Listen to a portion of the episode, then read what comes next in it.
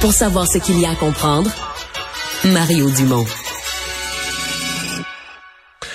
Oh, ça commençait ce matin, euh, ces euh, travaux euh, de la commission d'enquête. En fait, c'est des travaux publics parce que la commission travaille depuis déjà plusieurs semaines, accumule des documents, etc.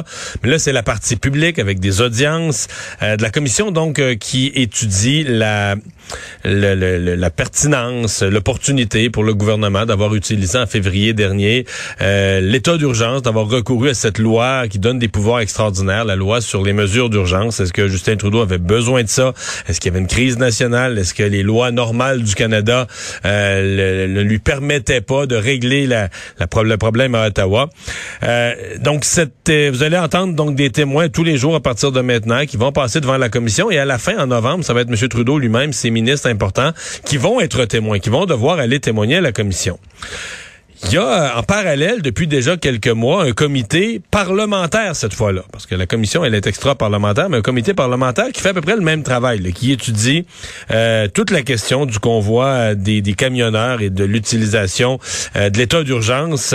Claude Carignan, sénateur conservateur et vice-président de ce comité mixte spécial sur la déclaration de situation d'urgence. sénateur Carignan, bonjour.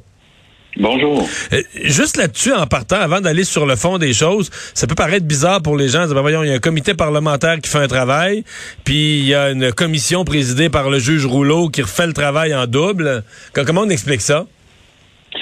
Ben, disons qu'il y a une partie du mandat qui est un peu différent, là, sur euh, un sur les attributions, l'autre sur la façon où on a exercé ce pouvoir-là. Donc, il y a quelques nuances. Euh, mais je vous dirais que quand on a entendu M. Euh, Beatty, qui était le ministre responsable qui a fait adopter cette loi-là, il nous a bien expliqué que c'était dans des situations exceptionnelles et qu'on a voulu mettre le maximum d'outils de revision possible lorsqu'on utilisait la loi sur mesure d'urgence. Donc, euh, un comité parlementaire du côté euh, du, euh, du Sénat et de la Chambre des communes qui, qui revise les attributions avec les pouvoirs qu'on a de convoquer des témoins et une commission d'enquête avec un mandat euh, vraiment dédié, euh, précis dans le temps et euh, plus rapide, un petit peu plus court. donc, c'est l'outil qui a été choisi à ce moment-là. OK. Qu'est-ce qui est à regarder? Qu'est-ce qui est à examiner dans ce dans ce cas-ci? Ben, je vais vous dire que jusqu'à maintenant, là, si on, on regarde nous ce qu'on a eu comme témoin, ce qu'on a comme preuve, euh, le gros point, c'est l'exercice. Est-ce que c'était nécessaire de recourir à la loi pour, euh, pour, pour, cette situation de crise-là? Donc, ce que nous, on a entendu comme témoin, là, ça s'en va plus vers est-ce que c'était c'était utile, mais non essentiel? Euh, utile parce que ça a fonctionné, euh, évidemment. Comme je dis, euh, que je dis souvent quand je pose mes questions, il y a différentes façons de tuer une mouche. On peut prendre un tue-mouche, un pied, euh, ou un tank, là, on va toujours tuer la mouche. Euh, mais il y a peut-être des façons qui sont plus euh, plus extrêmes que d'autres. Et, c'est une des situations ici.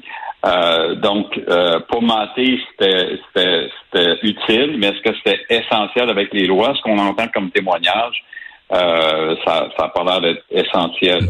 Parce que si on fait, si on fait, oui, si on fait toute cette révision là, puis si on repasse sur des, des c'est parce que on suspendait des droits fondamentaux et on considère dans une société démocratique comme le Canada qu'on fait pas ça pour rien. On recourt pas à une loi d'exception, à une loi d'urgence comme celle-là pour le fun. Non, puis ce qu'on a comme preuve actuellement, le gros problème que le gouvernement avait, c'est de trouver des remorqueuses.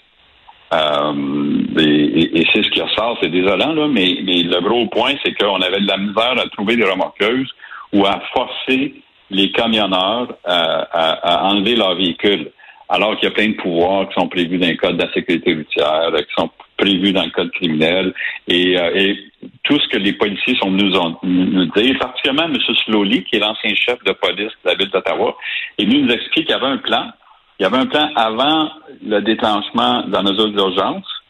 Euh, et après son départ, c'est son plan qu'ils ont appliqué.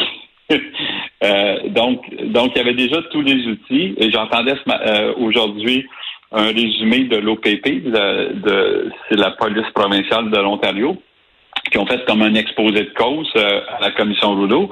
et ils vont venir mettre en preuve qu'il y avait eux aussi tous les outils pour enlever les véhicules et faire face à la crise. Parce que ce sont les ce sont les deux critères. Si je comprends bien la, la loi sur les mesures d'urgence, il faut être en présence d'une crise nationale. Donc dans ce cas-ci, il faudra juger est-ce que cette crise était d'envergure nationale? Puis la deuxième chose, c'est une crise nationale que la que, que, les lois normales du pays ne permettaient pas de régler. C'est la deuxième chose qu'il faut prouver, que les lois ordinaires, le, code criminel, les lois de la sécurité routière, ou peu importe, ne permettaient pas de régler. Euh, donc, vous dites, c'est une démonstration qui serait peut-être pas évidente à faire, au moins pour la deuxième partie, là. Non, ça sera pas évident. De toute façon, si vous vous rappelez bien, le 13 février, on a débloqué le pont ambassadeur. C'est le pont qui relie Windsor euh, avec le Canada et et on était capable d'enlever les véhicules et, et, de d'ouvrir le pont. Le 13 euh, février, puis les mesures d'urgence ont été adoptées le 14, le lendemain. Le 14, exactement. Et au Conseil des ministres du 14, on avait cette information-là, mais on a décidé de détancher quand même toutes les mesures d'urgence. Et les policiers ont été pris par surprise. Hein. Ce qu'on a comme preuve, nous, c'est que les policiers n'ont pas été consultés et ils l'ont appris en même temps que tout le monde. Euh, ce qui est aussi particulier, là. Euh, donc, c'est pas eux qui ont demandé la loi sur les mesures d'urgence. Quand on leur pose des questions, est-ce que ça a été utile? Oui. Est-ce que c'était nécessaire? Là, on patine. Euh, et euh, donc, on va voir ce que la commission Rouleau va arriver. Je ne m'attends pas à ce qu'il y ait un, gros décalage de témoins euh, de ce que les gens ont dit jusqu'à maintenant au comité mixte et ce qu'ils vont raconter euh, au commissaire. La commission Rouleau pourrait faire quoi? on se comprend qu'ils veut dire euh, ils vont pas demander à Justin Trudeau de démissionner. Là. Si on considère qu'il que, que ça a été exagéré ou que c'est une utilisation injustifiée d'une loi d'exception, on va dire quoi? On va, on va se contenter de le dire. c'est comme un avertissement pour les futurs premiers ministres avant d'utiliser une loi comme celle-là. soyez plus sérieux. Qu'est-ce que la commission pourrait faire?